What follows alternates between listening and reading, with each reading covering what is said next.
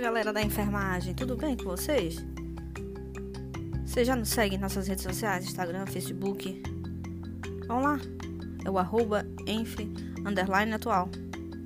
Lá a gente postou o resumo sobre o tema de hoje, que é como é desenvolvido o medicamento. Confere lá, curte, marca um amigo, comente, salve para uma consulta futura, ajude a gente a construir uma enfermagem científica.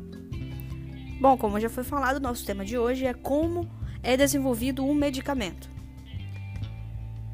Vamos lá. Nesse momento de pandemia, o que a gente mais tem falado é sobre a tal da vacina, não é? Mas como é que ocorre o seu processo de desenvolvimento? E o que isso tem a ver com medicamento, processo de desenvolvimento de medicamento? Bom, para falar sobre isso é necessário falar sobre a resolução 251 de 7 de agosto de 97. Tá? Esta resolução ela aprova as normas da pesquisa que envolvem seres humanos para a área temática de pesquisa com novos fármacos, medicamentos, vacinas e testes diagnósticos. Então, as normas utilizadas para a vacina são as mesmas para fármacos, medicamentos e testes diagnósticos. Em qualquer ensaio clínico e particularmente nos conflitos de interesses envolvidos na pesquisa com novos produtos, a dignidade e o bem-estar do sujeito que faz parte dessa pesquisa, eles devem prevalecer sobre qualquer outro interesse, seja ele econômico, da ciência ou da comunidade. Lembrando, o bem-estar do sujeito tem que prevalecer. Bom, é, essa resolução ainda traz o seguinte: é fundamental que toda pesquisa na área temática ela deve estar alicerçada em normas e conhecimentos cientificamente consagrados em experiências laboratoriais, in vitro e conhecimento da literatura pertinente.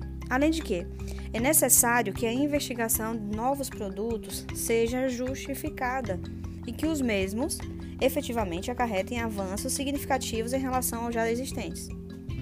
As pesquisas com novos fármacos, medicamentos, vacinas ou testes diagnósticos refere-se refere às pesquisas com esses tipos de produtos em fase 1, 2 ou 3, ou que ainda não estejam registradas no país, ainda que a fase 4, quando a pesquisa for referente ao seu uso com modalidade, indicações, doses ou vias de administração diferentes daquelas estabelecidas, quando da autorização do registro, incluindo seu emprego em combinações, bem como em estudos de biodisponibilidade e bioequivalência.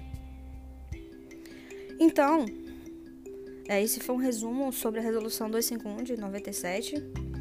É, na pesquisa clínica, a pesquisa clínica é a pesquisa que trabalha diretamente com seres humanos, né, os estudos com seres humanos.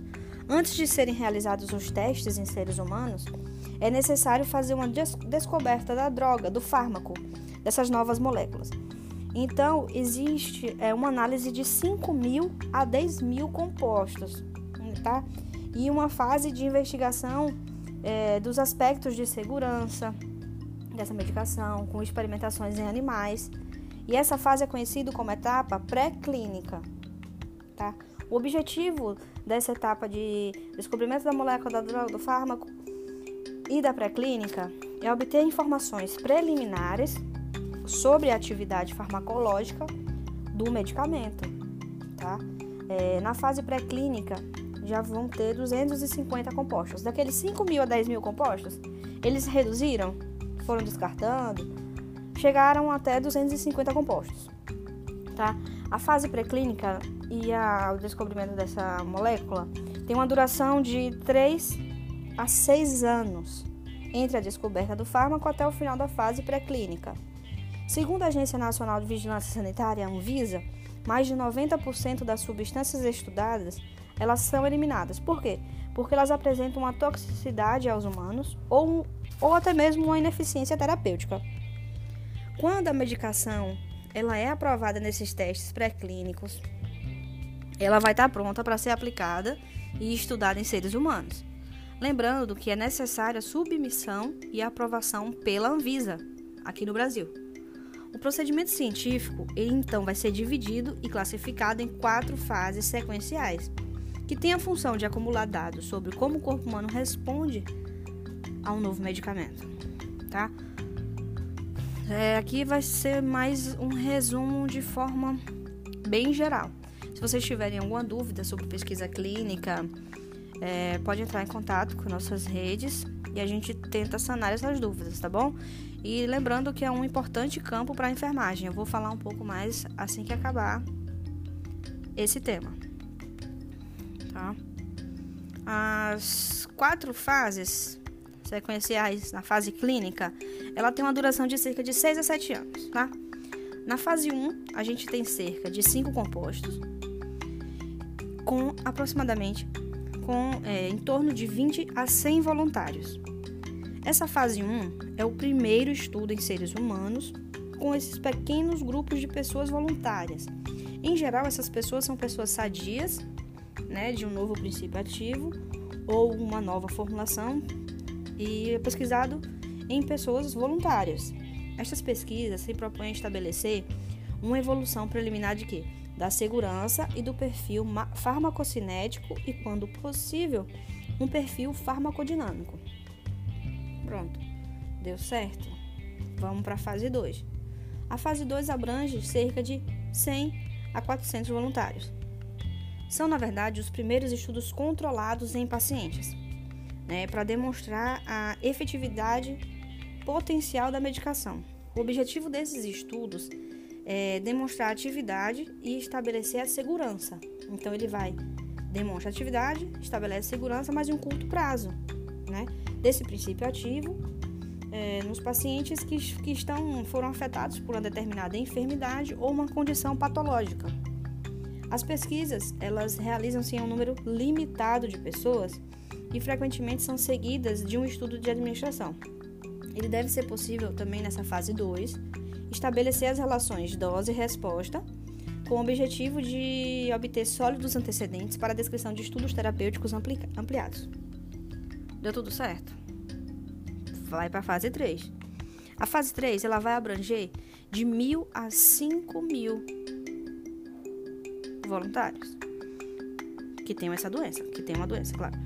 O estudo terapêutico, a fase 3 ela é considerada como estudo terapêutico ampliado. Né? São estudos realizados em grandes e variados grupos de pacientes, com o objetivo de determinar o quê?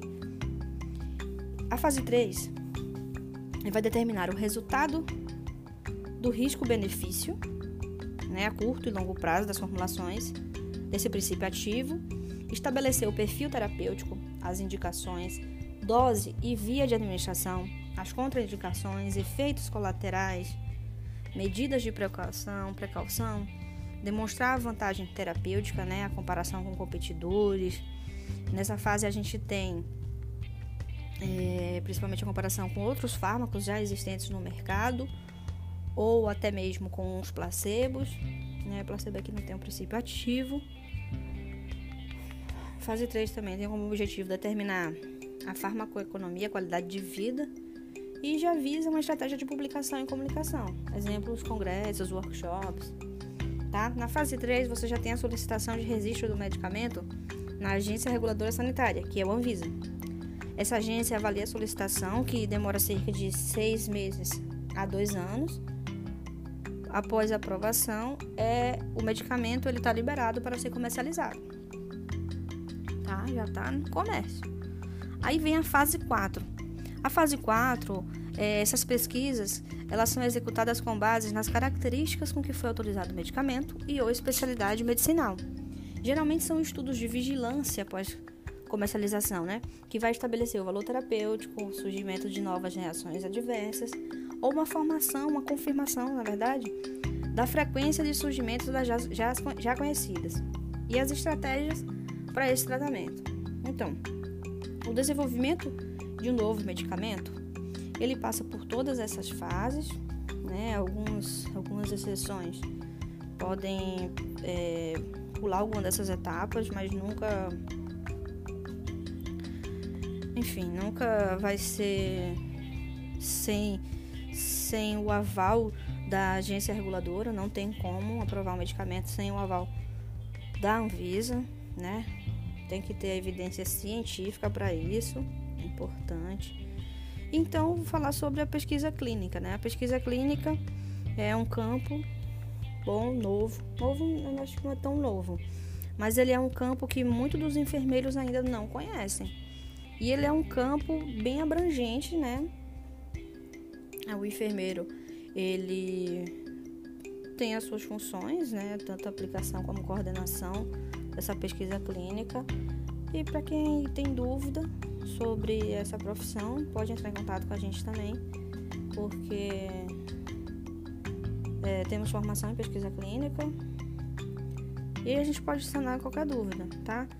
Não deixa de curtir, de comentar nossa publicação. Se gostou, indica para alguém. Se ficou dúvida, nos pergunta. Mas nunca fica com dúvida. Tem alguma ideia de outro tema que vocês queiram que a gente fale aqui, que a gente fale aqui? É só entrar em contato. Também temos canais no Instagram, no Telegram e no WhatsApp. Espero ter ajudado um pouco vocês a entender sobre o desenvolvimento de um medicamento. Se não ficou claro, pode tirar dúvida.